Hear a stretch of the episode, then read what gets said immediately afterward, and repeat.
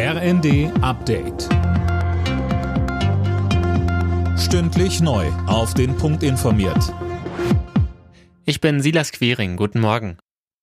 Russlands mutmaßlicher Raketenangriff auf die ukrainische Hafenstadt Odessa wird international scharf verurteilt.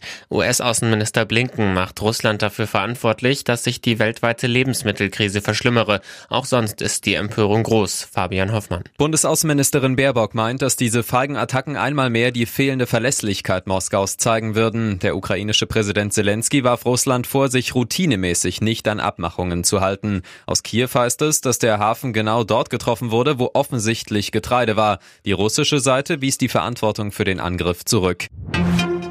Der Waffenringtausch mit Polen für die Ukraine läuft nicht wie geplant. Deswegen braucht es Alternativen. Das fordert Bundestagsvizepräsidentin Göring-Eckardt.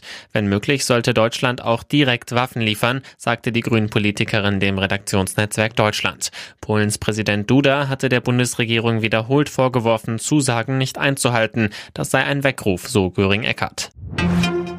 Die Feuerwehr hat einen Waldbrand im Südwesten Frankreichs eingedämmt. Nach elf Tagen. Tausende Einwohner der Gemeinde La Teste Bouche können wieder zurück in ihre Häuser, so die örtlichen Behörden. Linda Bachmann, anders sieht das in Landira aus. Ja, auch dort wütet ein Großbrand. Es gibt immer noch 30 Brandherde. Die Feuerwehr befürchtet, dass das Feuer wieder aufflammt. Die Bewohner dürfen deswegen noch nicht wieder zurück.